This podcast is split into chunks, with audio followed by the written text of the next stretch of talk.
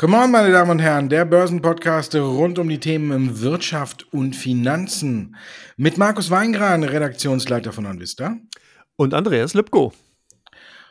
Und voll im Zeichen der Notenbanken. Es geht weiter. Nach der Rede von Jerome Powell ist vor der EZB-Entscheidung mit Christine Lagarde. Die Notenbanken bleiben weiter im Fokus. Aber die FED-Mitglieder haben auch nochmal diese Woche nachgelegt und dafür gesorgt, dass es eben auch niemand vergisst, dass die FED den Fuß nicht vom Zinsgaspedal nimmt, dass die FED den Fuß nicht vom Zinsgaspedal nimmt. Gibt es eigentlich noch Zweifel am nächsten großen Zinsschritt? Nö, also ich sag mal so, gut, es ist ja momentan das Hin- und Hergeschwanke zwischen der Wahrscheinlichkeit von 50 Basispunkten oder 75, aber allgemein gesprochen spielt das auch überhaupt keine Rolle, welche große oder welcher Zinsschritt nächstes Mal kommt. Viel wichtiger ist, wie lange die Zinsanhebungsphase dauern wird, weil wenn man sich das Ganze vorstellt, natürlich ist es so, wenn jetzt die US-Fed beim nächsten Schritt 75 Basispunkte vornehmen würde, dann hat sie ja durchaus Spielraum bei der dann darauffolgenden Sitzung entsprechend gegenzusteuern oder entsprechend nochmal weiter verschärfen zu können. Und das haben jetzt die Marktteilnehmer begriffen, das auch schön ist. Dadurch kommt auch langsam etwas Volatilität aus den Märkten raus. Und man guckt nicht mehr so scharf wirklich auf jede einzelne Äußerung, auf jede einzelne Konjunkturzahl, sondern man guckt sich die Gesamtgemengelage an. Und was auch viel wichtiger ist, ist sind die Statements tatsächlich. Man muss auch wieder sehr viel zwischen den Zeilen lesen, dass die Fed ganz klar gesagt hat, denen ist es eigentlich wurscht, wie sich die, die Konjunktur in den USA entwickeln wird. Man hat die Inflation Inflationseindämmung ganz klar auf die oberste äh, Position der Prioritätenliste gesetzt und würde sogar mit einer Rezession spielen bzw. klarkommen, wenn das notwendig sein müsste, um der Inflation entgegentreten zu können. Und das ist halt eine Aussage, die hört sich vielleicht erstmal hart an, gibt aber dem Marktteilnehmer Sicherheit, weil man eben weiß, okay, Zukünftig muss man auf Preisdaten gucken, zukünftig muss man auf Energieträgerpreise gucken und so weiter. Man kann das ganze Themenfeld wesentlich stärker einschränken und hat nicht mehr das Problem, man guckt auf PMIs, also Einkaufsmanager-Indizes, man guckt auf Arbeitsmarktdaten, man guckt auf, was weiß ich nicht alles, man guckt auf die Dicke der Tasche von Jerome Powell, dann guckt man, was für ein Kleid, was weiß ich, eine andere äh, Notenbankerin anhat. Und das sind alles so Dinge, die fallen jetzt weg. Jetzt hat man wirklich ein ganz klares Ziel, einen ganz klaren Fokus, sagt, okay, wir gucken auf die Preisdaten, die sind wichtig. Wir wissen, der Zinstrend kann wirklich noch lange anhalten. Man hat aber auch schon so einen kleinen Zielkorridor natürlich, weil auch da die Fed nachgelegt hat und gesagt hat, okay, okay, man möchte ungefähr so zwischen um die viereinhalb Prozent, das variiert ja auch immer so ungefähr vom Maximalzinsniveau ja äh, ankommen, einen Ticken drüber, einen Ticken drunter, je nachdem, wie natürlich die Inflationsdynamik bleibt. Und das sind alles Ziele, damit kommt man klar und damit können zumindest die Marktteilnehmer zumindest erstmal umgehen. Jetzt ist die Frage, kommst du damit klar und kannst du damit umgehen, Markus? Muss man ja, ne? Die Frage ist nicht, ob wir das können. Ich glaube, das interessiert auch äh, Jerome Powell oder die FED nicht oder die EZB nicht.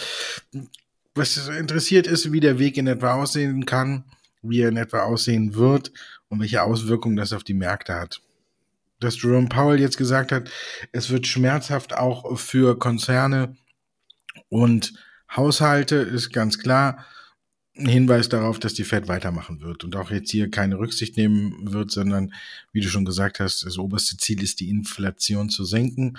Und ja, da ist man auch bereit, einiges in Kauf zu nehmen, sei es eine Rezession oder sei es andere schmerzhafte Einschritte, Einschnitte. Also von daher ist ganz klar, andere Member aus dem Fatboard haben ja Montag noch angefangen, weiter nachzulegen und damit auch wirklich der irgendwie letzte Zweifler, äh, der irgendwie gedacht hat, na ja, vielleicht ist er doch nicht ganz so schlimm. Also ich glaube, da ist jetzt keiner mehr übrig, der wirklich noch sagen kann, nee, hm, vielleicht ja doch, sondern hier ist der Kurs jetzt wirklich, da haben wir wirklich alle nochmal betont und da ist, glaube ich, jetzt überhaupt kein Zweifel mehr dran. Wie du schon sagtest, die einzige Frage ist nur noch, wie hoch wird die Zinserhöhung sein. Und das haben wir ja auch schon oft genug durchgekaut. Hängt mit Sicherheit auch von den jetzt noch reinkommenden Daten ab.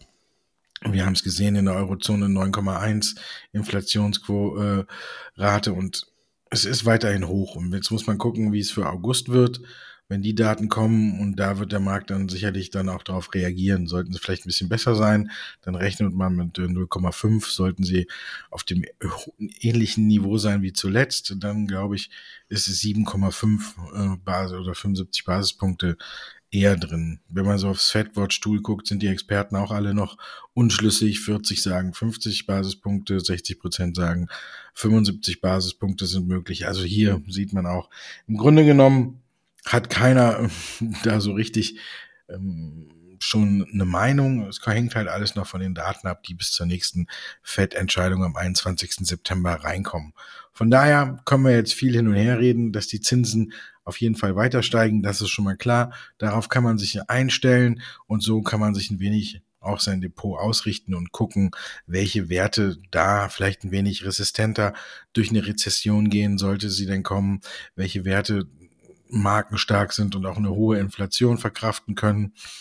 Hm, ich mix meinen Cocktail, glaube ich, solange es geht, immer noch mit Cola, außer wenn sie irgendwann 50 Euro die Flasche kostet. Aber ich glaube, da kommen wir nicht hin.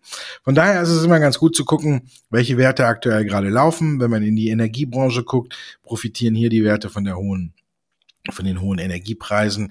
Dann haben wir in der im Bereich regenerative Energien viele Werte, die sich auch aktuell gegen den Trend stemmen.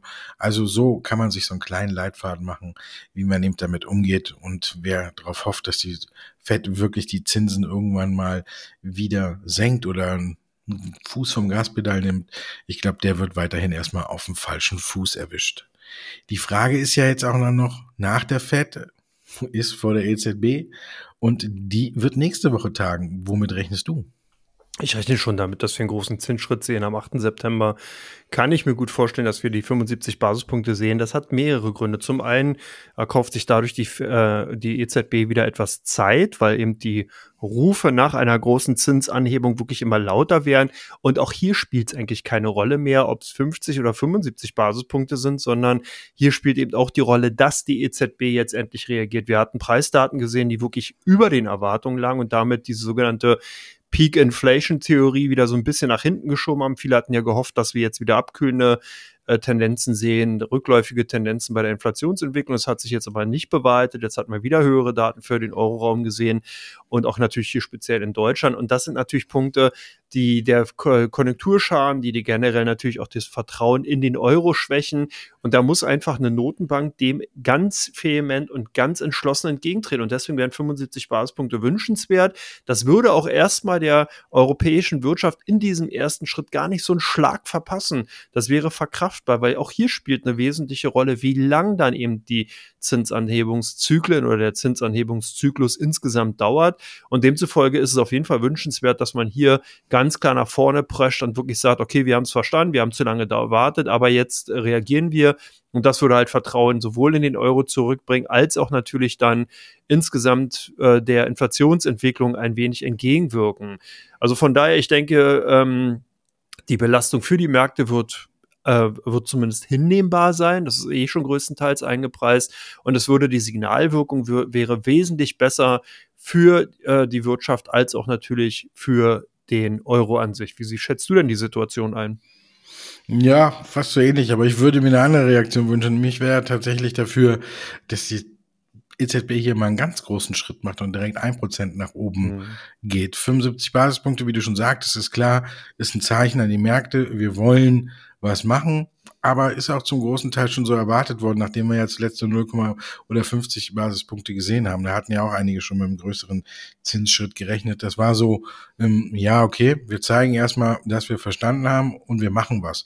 Aber so ein richtiges Signal an die Märkte, wir wollen die hohe Inflation wirklich in den Griff kriegen, war es für mich nicht. Also hier müsste die EZB tatsächlich mal wirklich auf den Tisch hauen. Man hat ja jetzt Programme aufgelegt, damit man die etwas angeschlageneren äh, Länder dann abfangen kann, wenn die Zinserhöhungen hier zu größeren Verwerfungen führen. Aber ich würde mir tatsächlich wünschen, dass die EZB mal wirklich hier ein, wirklich ein kräftiges Zeichen setzt. Auch wenn man sich das Verhältnis Dollar-Euro anguckt und alles, dann würde ich mir tatsächlich mal wünschen, dass es so einen kleinen Schockmoment gibt. Klar, glaube ich, würde das die Märkte in der ersten Reaktion nochmal nach unten drücken, weil es doch eine Überraschung wäre, mit der man so nicht gerechnet hätte oder hat. Aber ich würde mir tatsächlich wünschen, dass die EZB mal ordentlich jetzt hier auf den Tisch haut und sagt, jetzt ist für uns auch das wirklich aller oberste Gebot, diese hohe Inflation in den Griff zu kriegen. Und deswegen haben wir uns entschieden, mal wirklich hier ein Zeichen zu setzen und direkt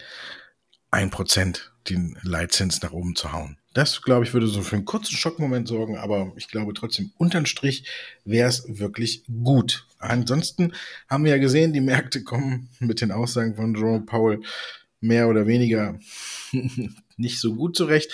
Wir haben noch einen gruseligen Ausklang des Augustes gesehen, der bis dahin, muss man ja sagen, bis dahin war der August, der tendenziell eher im Durchschnitt zu den schlechteren Börsenmonaten gehört, wo man ein leichtes Minus hat, im Plus lag. Aber die letzten paar Tage hatten es dann in sich. Der August daher negativ, also der DAX hat im August dann doch ein Minus abgeschlossen. Und jetzt kommt der Monat, vor dem ja meistens alle zittern, ne? der September. Ist ja im Durchschnitt der schlechteste Börsenmonat des Jahres und im Durchschnitt verliert der DAX im September Minimum 1%, 1,17% sind es, glaube ich, im Durchschnitt. Mal mehr, mal weniger. Wie wird es dieses Jahr? Ich glaube, dass wir, wir haben ja dieses Jahr wirklich ein relativ atypisches Jahr gesehen. Du hast ja bereits gesagt, wir hatten eigentlich kein Sommerloch, sondern wir hatten ja hier ein sehr, ja, aktive mit Sommerzeit gesehen und ich kann mir sogar vorstellen, dass der September auch dieses Jahr das Ganze umdreht, weil wir so ein bisschen den Punkt haben, wir haben jetzt wirklich ein mega schlechtes Sentiment. Gerade in den europäischen Märkten kann es eigentlich fast schon nicht mehr schlechter werden. Also ich hoffe es zumindest natürlich auch, weil wir wirklich alle Themen drin haben.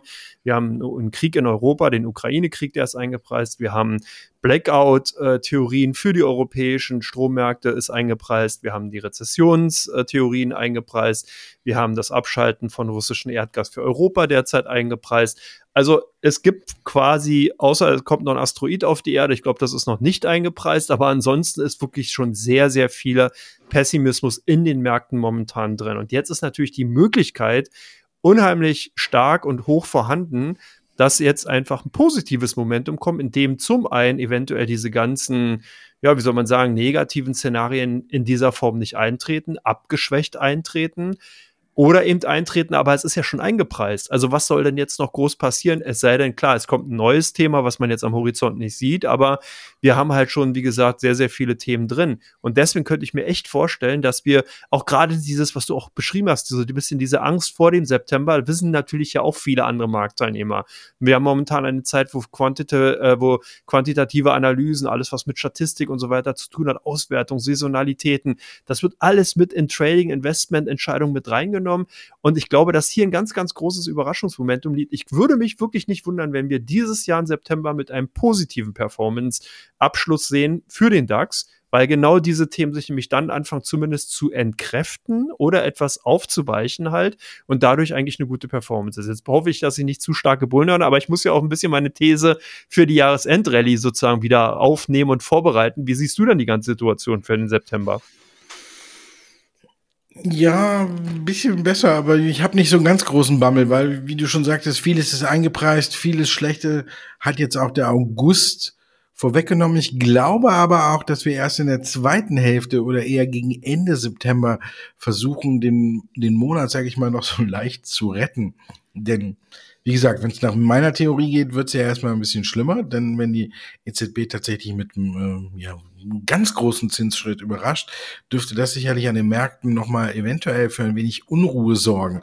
Aber ich glaube auch, dass der September nicht ganz so schlecht wird wie zuletzt. Wir haben jetzt wirklich einen gruseligen August gesehen, vielleicht jetzt so einen seitwärts gehenden September, ja, und dann, wie du schon sagtest, dann ab Oktober kommen wir ja natürlich, Mensch, das Jahr geht echt schnell rum, ne?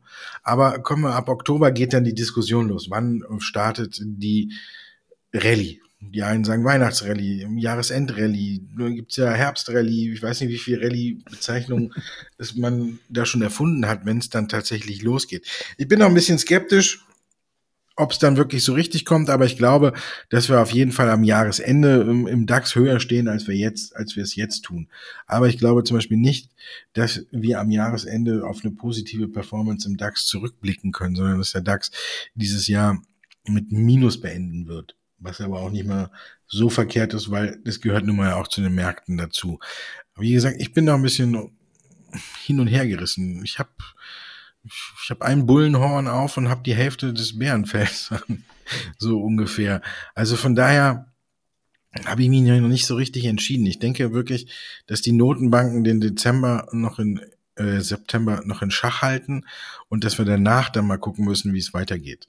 Also Inflationsdaten gehören natürlich auch noch dazu. Heute haben wir ja gesehen, es wird alles gefeiert, wie es reinkommt. Wir haben die US-Arbeitsmarktdaten gesehen, da waren die Zahl der neu geschaffenen Stellen über den Erwartungen und von daher sind auf einmal die Märkte heute auch wieder im Plus und frohlocken. Ob das alles wirklich dann so dann aufgenommen werden muss, weiß ich nicht. Dow ist jetzt im Plus, DAX drei Prozent fast im Plus. Ich das ist für mich schon fast wieder ein Stück zu viel. Also man, mir wäre lieber, wenn es ein bisschen weniger wäre und dann wieder nachhaltig nach oben gehen würde, als wenn wir jetzt hier wieder so einen großen Schritt sehen. Vor allen Dingen stürzen sich heute alle wieder auf die Autowerte und sobald irgendwas äh, kommt mit Rezessionsängsten oder irgendwas, dann sind die Autowerte wieder die ersten, die rausfliegen. Volkswagen macht heute fast sechs Prozent, Porsche fünf Prozent. Mir kann man sagen, ja, okay, der Börsengang von Porsche steht an, das beflügelt ja noch ein wenig, aber Mercedes vier Prozent. Also nur Henkel ist heute im Minus nach einem, nach einem negativen Analystenkommentar, aber mir ist es alles geht's wieder zu schnell, aber vielleicht müssen wir uns auch daran gewöhnen, dass es eine schnelllebigere Zeit wird und die Sachen schneller verarbeitet werden, schneller eingepreist werden und immer noch viel Geld da ist und das dann so kräftig nach oben geht. Also mir wäre lieber gewesen, wenn es heute ein bisschen gemächlicher zugegangen wäre, denn jetzt reicht schon wieder so ein kleiner Schreckmoment und da sind alle, die heute in die Märkte gekommen sind, auch ganz schnell wieder weg. Von daher, ich bin noch ein bisschen hin und her gerissen, aber ich glaube, bis jetzt würde ich mich nur darauf festlegen, dass wir am Jahresende höher stehen als jetzt, dass wir vielleicht dann auch wieder ähm, über der 13.000 sind. Aber mehr kann ich mir zurzeit nicht abbringen. Und damit kommen wir zu Teil 2 unseres Börsen-Podcastes. Come on. Es geht um Fragen, die wir beantworten.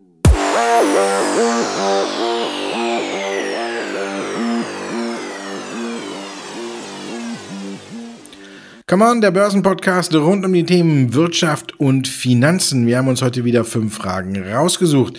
Die erste ist Zalando, Konkurrenz aus China am Anflug. Kommt die Aktie noch einmal auf die Beine? Na gut, Zalando insgesamt, denke ich, wird schon noch wieder auf die Beine kommen. Hier spielt natürlich eine Rolle. Zum einen hatten wir jetzt hier den Basiseffektabbau 2021, der jetzt ja auch neben Ergebnissen von Zalando größtenteils einfach drinne ist und zunehmend natürlich an Wirkung verliert. Gerade eben jetzt auch mit dem vierten und beziehungsweise dritten und dem vierten Quartal wird das immer weniger. Und ich glaube auch einfach, dass Zalando von der Unternehmenspolitik, die das Unternehmen in den letzten Jahren etablieren konnte, Plattformcharakter, Drittanbieter mit draufnehmen und so weiter, einen guten Weg gegangen ist. Man hat sich verabschiedet aus dieser reinen Textilanbieterecke und ist also wirklich eigentlich hingegangen in die Plattformökonomie und das ist begrüßenswert, auch die Secondhand-Geschichte und äh, Luxuswaren mehr in den Vordergrund zu stellen alles äh, auf jeden Fall erstmal gute Ansätze. Jetzt hast du schon bereits gesagt, Konkurrenz aus China und das ist ein Punkt, den fand ich ganz spannend. Shein, ähm, ein chinesischer Fast-Fashion-Anbieter. Ich wusste gar nicht, dass es sowas gibt, aber das muss man sich tatsächlich mal auf der Zunge zergehen lassen. Das Unternehmen wird, soll ungefähr mit 50 Milliarden US-Dollar bewertet werden bei dem Börsengang, der jetzt bevorsteht und ist derzeit schon in 200 Ländern aktiv.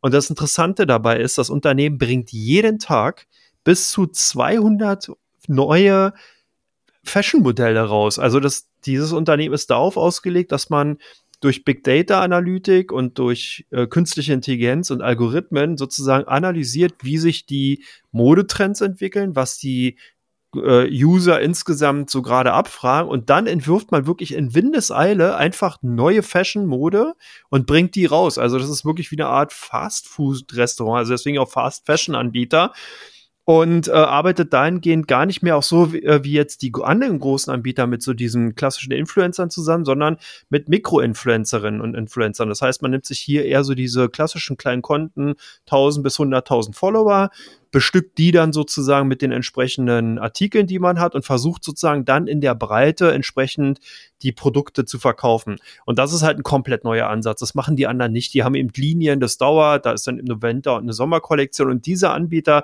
Shein, ist wirklich da drin, äh, aktiv, dass man jeden Tag neue Produkte auf den Markt bringt. Das ist also un unvorstellbar und das bringt natürlich einen unheimlichen Drive auch in die gesamte Branche rein. Die Shopping-App, die hat bereits auch schon die äh, Downloads von Amazon-App überholt. Also die sind in den USA unheimlich erfolgreich und haben natürlich als Zielgruppe so, sage ich mal, so die klassischen Millennials, also alle so um die 20 rum, äh, die sollen damit abgegrast werden. Ein mega Vorteil von dem Unternehmen ist auch natürlich, wo werden die meisten Klamotten hergestellt? In China. Das Unternehmen kommt aus China. Das heißt, die Wertköpf äh, Wertschöpfungskette wird hier ganz, ganz stark gebündelt und man hat halt nicht das Problem, was andere eben haben, dass man hier lange Lieferzeiten hat, dass man eben hier der Problem hat, hohe Kosten zu produzieren durch dieses ganze Hin- und Hergeschicke, sondern man ist sozusagen direkt vor Ort, produziert diese Waren in wirklich in Massen und in, in einer Vielfältigkeit, was wirklich brutal ist. Also ich glaube, hier kommt nicht nur auf Zalando insgesamt eine harte Konkurrenz zu, sondern auch ein kompletter Paradigmenwechsel, was das angeht. Das ist so ein bisschen wie Primark, würde ich vielleicht sagen. Also bloß nochmal auf äh, Testosteron und Doping und äh, das wird dann halt schon schwer. Also nicht nur Zalando wird hier die Augen äh, aufklappen, sondern wahrscheinlich auch noch die anderen etablierten Anbieter wie H&M und Co., die halt auch natürlich in diesem Segment tätig sind. Ähm, lange Rede, kurzer Sinn, Zalando bleibt für mich interessant. In Europa ja, die müssen aber wirklich sehen, dass die hier den Anschluss nicht verpassen, weil wirklich, es ist für jeden Hörer und Hörerin sich mal ganz interessant mit diesen Phänomenen auseinanderzusetzen. Eigentlich plädieren ja immer alle für Umweltschutz und Co., aber hier ist ein Fast Fashion, wirklich einfach mal googeln und sich mal damit auseinandersetzen, ist wirklich die Härte, was da abgehen könnte. Ansonsten die Härte, was momentan bei Bayern in den letzten Jahren abgegangen ist, ist ja auch äh, nicht gerade erfolgreich oder toll gewesen für die Aktionäre, aber so langsam kommen ja auch wieder positive Nachrichten. Bayer verzeichnet Erfolge vor Gericht, kann einige Prozesse für sich äh, entscheiden. Siehst du das schon als Kaufsignal für den Pharmakonzern, Markus? Das Kaufsignal war eigentlich schon ein bisschen früher da, Anfang des Jahres. Ich sehe es jetzt vielleicht in, nach dem Rücksetzer als zweite Chance, muss man halt sagen, wenn man nicht Anfang, von Anfang an dabei war, weil die Aktie ja wieder deutlich zurückgekommen ist. Ich glaube, die Erfolge vor Gericht, die sollten, sollte man ausblenden, ob man sich für Bayer interessiert oder nicht. Hier wird es mit Sicherheit so sein, dass man von diesen ungefähr 100, ich glaube 138.000 Klagen waren eingegangen. Gut drei Viertel hat man davon abgearbeitet. Rund 30.000 sind jetzt noch offen. Bayer hat einen Fünf-Punkte-Plan aufgestellt, um die auch noch aus der Welt zu schaffen. Das bedeutet aber nicht, dass man hm, die jetzt auch schon aus der Welt hat. Es wird mit Sicherheit der eine oder andere Fall noch vor Gericht gehen, wenn man sich hier außergerichtlich nicht einigen kann. Gut, Bayer hat fast 15 Milliarden US-Dollar zurückgestellt, um das Ganze dann auch äh, aus der Welt zu schaffen. Ich glaube, man sollte wirklich die, die Glyphosat-Sache jetzt mal ausklammern und, und sich für sich entscheiden, wo steht Bayer, wenn dieses Thema mal abgehakt ist. Da der Supreme Court sich der ganzen Sache nicht angenommen hat, wird es mit Sicherheit kein einheitliches Urteil geben, an dem sich die anderen orientieren können. Fünf-Punkte-Plan von Bayer hört sich ganz gut an, aber ist auch keine Garantie dafür, dass nicht noch weitere Klagen eingehen oder sonst was. Man muss dann immer trotzdem noch gucken, ähm, gibt es eine außergerichtliche Einigung, geht man vor Gericht, geht man in die Berufung, hat man da mal gewonnen, hat man verloren.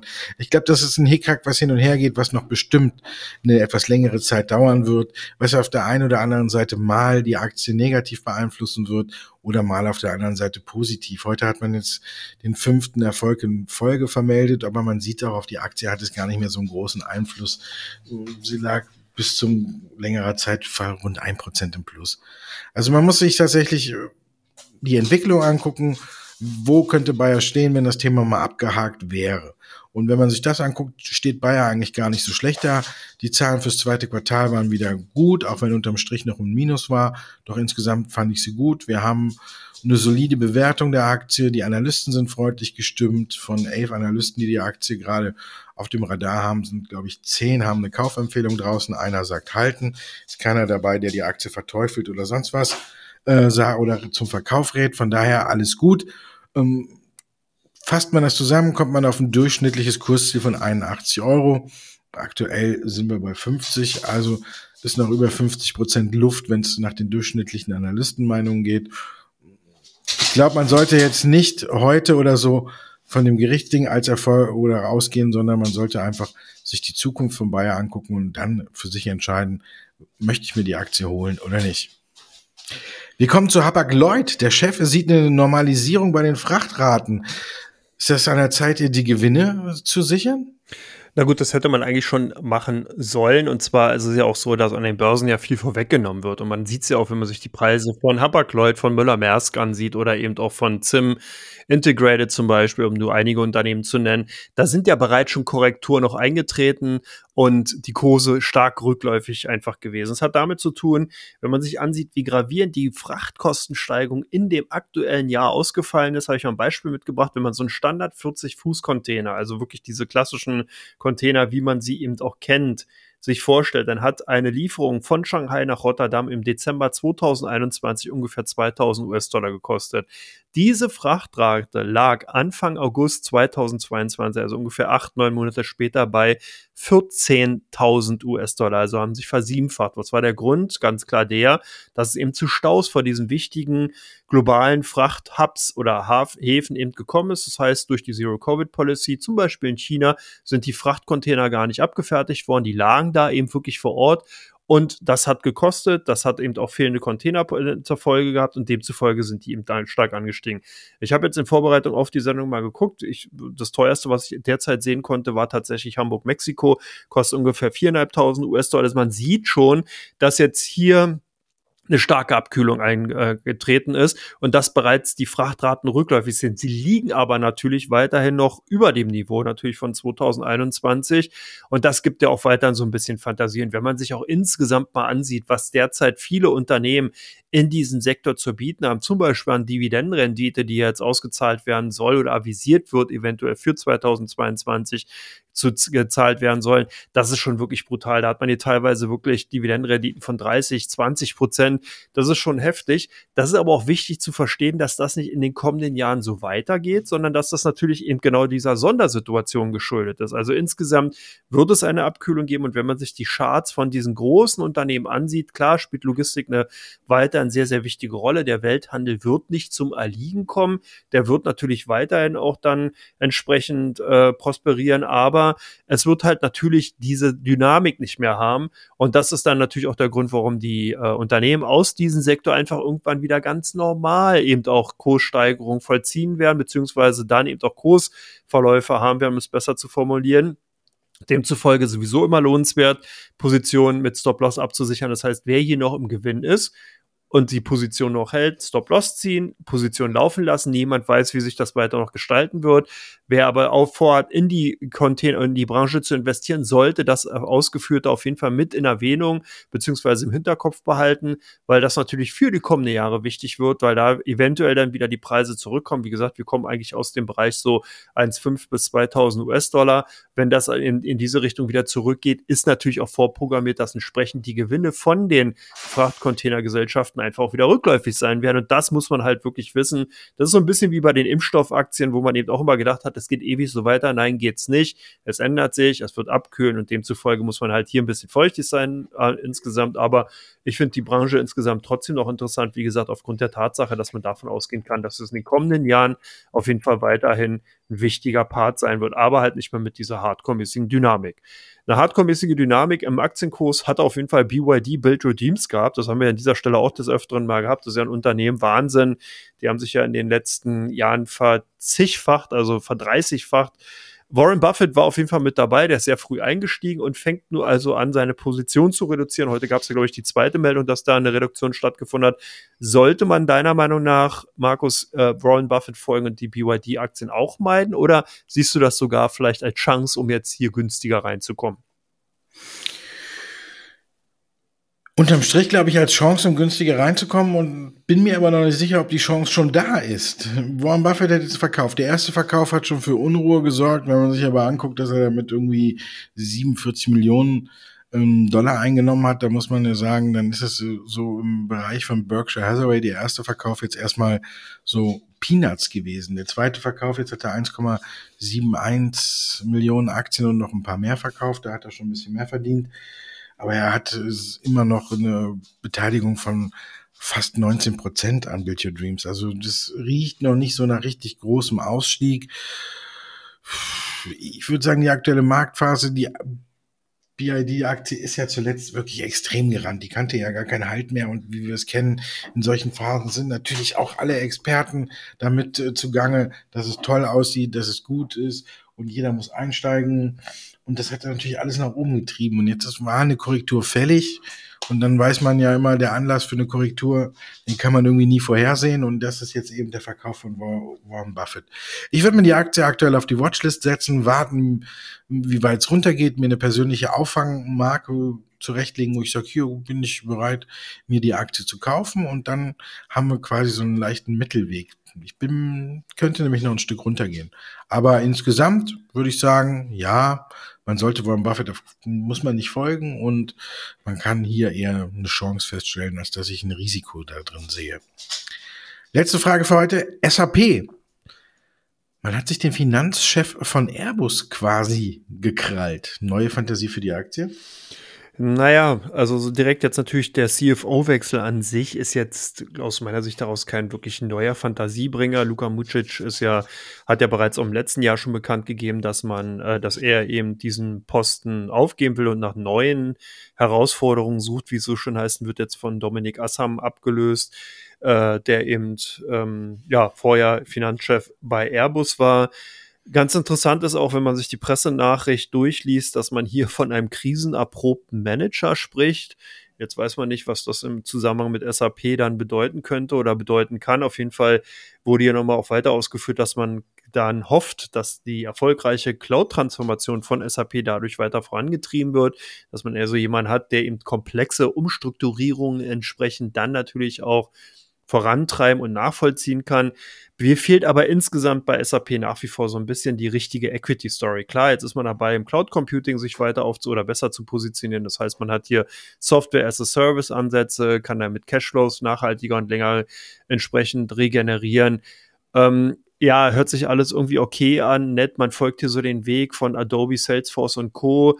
Aber das ist, das ist noch kein richtiges Standalone-Merkmal, um wirklich von diesem alten, verstaubten Charakter wegzukommen, aus meiner Sicht heraus. Und von daher werden die Aktien auch nur Markt performen, weil hier einfach aus, aus wirklich die Technologie-Story so richtig fehlt. Und ich einfach daran gerade im Zusammenhang, wenn ich mir eine Salesforce ansehe, was da passiert und auch andere Konkurrenten in diesem Bereich einfach, was die machen, wie die an ihren Plattformen rumarbeiten, wie die ausgebaut werden, was die an neuen Möglichkeiten und an Zusatzprogrammen adaptieren. Da sicherlich ein Aufstand, klar, und auch sicherlich nicht einfach in der aktuellen Zeit, aber auf jeden Fall notwendig, weil die Konkurrenz macht das eben. Also ich glaube einfach nach wie vor, dass die SAP mit dem starken Fokus eben nur und ausschließlich auf dem SAP-Geschäft, äh, auf dem Cloud-Geschäft, sorry, äh, hier einfach ein Problem haben wird, dann eben den Anschluss eben an diese großen innovativen Konzerne wie Salesforce und so weiter behalten zu können.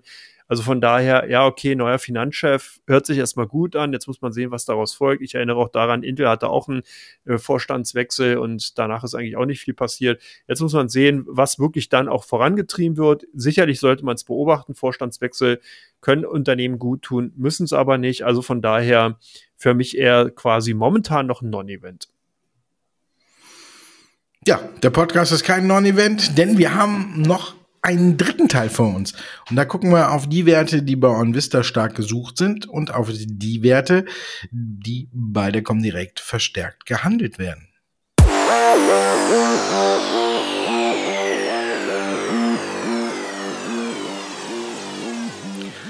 Teil 3 von Come On, der Börsen-Podcast. Wir fangen direkt an. Volkswagen, was wird da gemacht? Wenn ich heute auf den Kurs gucke, ist mir eigentlich klar, was sie machen. Ja, die kaufen und zwar wirklich schon seit Tagen. Das ist ganz spannend. Volkswagen ist seitdem die Story rund um den Porsche IPO, also der Porsche Manufaktur, der wirklichen Herstellung äh, von den Autos, ganz klar im Blickpunkt. Und hier haben eben wirklich auch viele Kunden von uns die Schwäche genutzt und das ist auch ganz spannend zu sehen. Eben, man hat wahrscheinlich hier so auch ein bisschen Auge auf die Sonderdividende, die da vielleicht kommen könnte. Und demzufolge sind die Aktien auf jeden Fall auf der Kaufseite zu finden gewesen. Und wenn ich mir das heute so ansehe, gar nicht mal so verkehrt. Bei euch die Aktien von Nvidia gesucht. Ja, hier ging es ja wieder die Woche rund. Man hatte die endgültigen Zahlen und dann lag man mit dem Ausblick unter den Erwartungen. Dann hatten wir jetzt die Nachricht, dass sich die USA und China wieder bei Hochleistungschip behaken und Nvidia quasi auferlegt haben, dass sie jeden Export Richtung Russland und China erstmal genehmigen müssen. Zwei Lieferungen wurden gestoppt und da wurde natürlich viel nachgelesen. Wie wirkt sich das auf die Aktie aus? Nvidia war wieder dick im Minus. Ist auch bei uns, muss ich sagen, es ist, wir haben tatsächlich, wenn man bei uns auf die Top 100 guckt, äh, so eine kleine Besonderheit. Es ist nicht mehr tatsächlich Wasserstoff dominiert, denn hier sind Plug Power und Neil sind nur noch auf Platz 8 und 9. Nvidia ist auf Platz 1 geschossen, dahinter Vata, Tesla, Build Your Dreams, Biontech, Allianz, BASF. Also wir sehen, Wasserstoff ist gerade nicht mehr so in aller Munde, dafür Nvidia jetzt auf die 1 geschossen. Ich glaube, wir sehen hier so eine kleine Chance jetzt. Man hat das auch nochmal beziffert. Zwischen 300 und 400 Millionen Dollar könnte das an Umsatz kosten, wenn jetzt hier die US-Regierung die Ausfuhr von Hochleistungschips Richtung China und Russland etwas kontrolliert und auch einschränkt. Also von daher muss man sagen, jetzt dürfte tatsächlich so alles Negative, was es überhaupt gibt, in die Aktie eingepreist sein. Und jetzt muss man halt für sich überlegen, sehe ich da schon eine Chance? Ich habe im Musterdepot bei Mahlzeit festgestellt, ich bin deutlich viel zu früh eingestiegen. Aber das heißt ja nicht, äh, dass nicht noch eine neue Chance kommen kann. Also von daher würde ich jetzt mal bei der Nvidia zumindest sagen, die hat sich einen sehr guten Platz auf der Watchlist verdient. Wie sieht's da bei E.ON aus? Ja, da sind auch Käufer unterwegs von unseren Kunden, die eben wirklich dieses niedrige Niveau in den letzten Tagen genutzt haben. Und hier hat man natürlich irgendwie wahrscheinlich darauf spekuliert, dass eben die AKW-Laufzeiten doch nochmal verlängert werden können, gerade im Zusammenhang mit der aktuellen Situation an den Strommärkten. Vielleicht war das ein Hintergrund und demzufolge konnten die Aktien davon profitieren. Also wie gesagt, hier so ein bisschen die Spekulation eben natürlich um die ganzen Turbulenzen an dem Strommarkt in Europa, um die AKW-Laufzeiten und E.ON ist ja da quasi mittendrin in diesem ganzen, in dieser ganzen Gemengelage und demzufolge eher auf der Kaufseite zu finden gewesen. Und bei euch hat man wieder Warta verzweifelt nach Nachrichten gesucht. Man wird aber keine finden und das ist das Problem daran. Und das ist genau das Problem, was die Aktie hat. Man findet einfach keine positiven Nachrichten, wo, wo man jetzt sagen könnte, es kommt wieder Schwung rein. Und das ist genau das Problem, was Warta hat. Die Zahlen waren so lala und jetzt fehlt quasi der neue Ideengeber, der neue Fantasiebringer. Und bis dahin verlieren immer mehr Leute die Geduld und gehen raus und an so Tagen dann, wo es eher marktschwach ist und wo die Angst ein wenig um geht, da ist Warta so eine Aktie, wo man als erstes die Reißleine zieht. Aber wenn man sich das Ganze anguckt, die ist ja auch immer noch nicht günstig nach diesem ganzen Absturz. Also von daher muss jetzt keiner meinen, dass sich hier schon ein Schnäppchen aufgetan hat. Also für mich ist Warta aktuell ein Wert, wo ich äh, erstmal ganz weit Abstand nehmen würde. Und Moderna? Da nehmen die, An äh, nehmen die Kundenanleger, wollte ich schon sagen, ja, die ehemaligen Anleger, unsere Kunden nehmen Abstand von Moderna. Da scheint so ein bisschen die Story draußen zu sein. Ja, dass man jetzt wirklich auch natürlich gesehen, dass einfach die Konkurrenz immer größer wird, dass jetzt auch die ganzen Querelen mit den anderen mRNA-Impfstoffherstellern, dass das ein Rechtsstreit wird. Also die Risiken nehmen zu, die Chancen nehmen ab. Moderna hat einfach verschlafen, die Technologie auszurollen auf andere Krankheitsbilder entsprechend zu übertragen. Also von daher ist einfach die Sexiness ist draußen aus dem Papier und das sieht man tatsächlich bei den Handelsaktivitäten in den Aktien. Unsere Kunden sind auf der Verkaufsseite gewesen. Und last but not least ein Shooting Star bei euch, zumindest von 0 auf 23 oder sowas. Okta. Ja, Okta.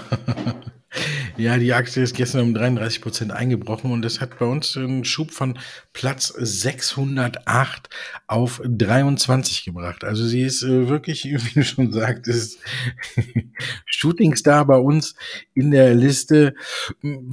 Ja, ist eine Plattform für Cloud Business und allem, aber Identitätsplattform.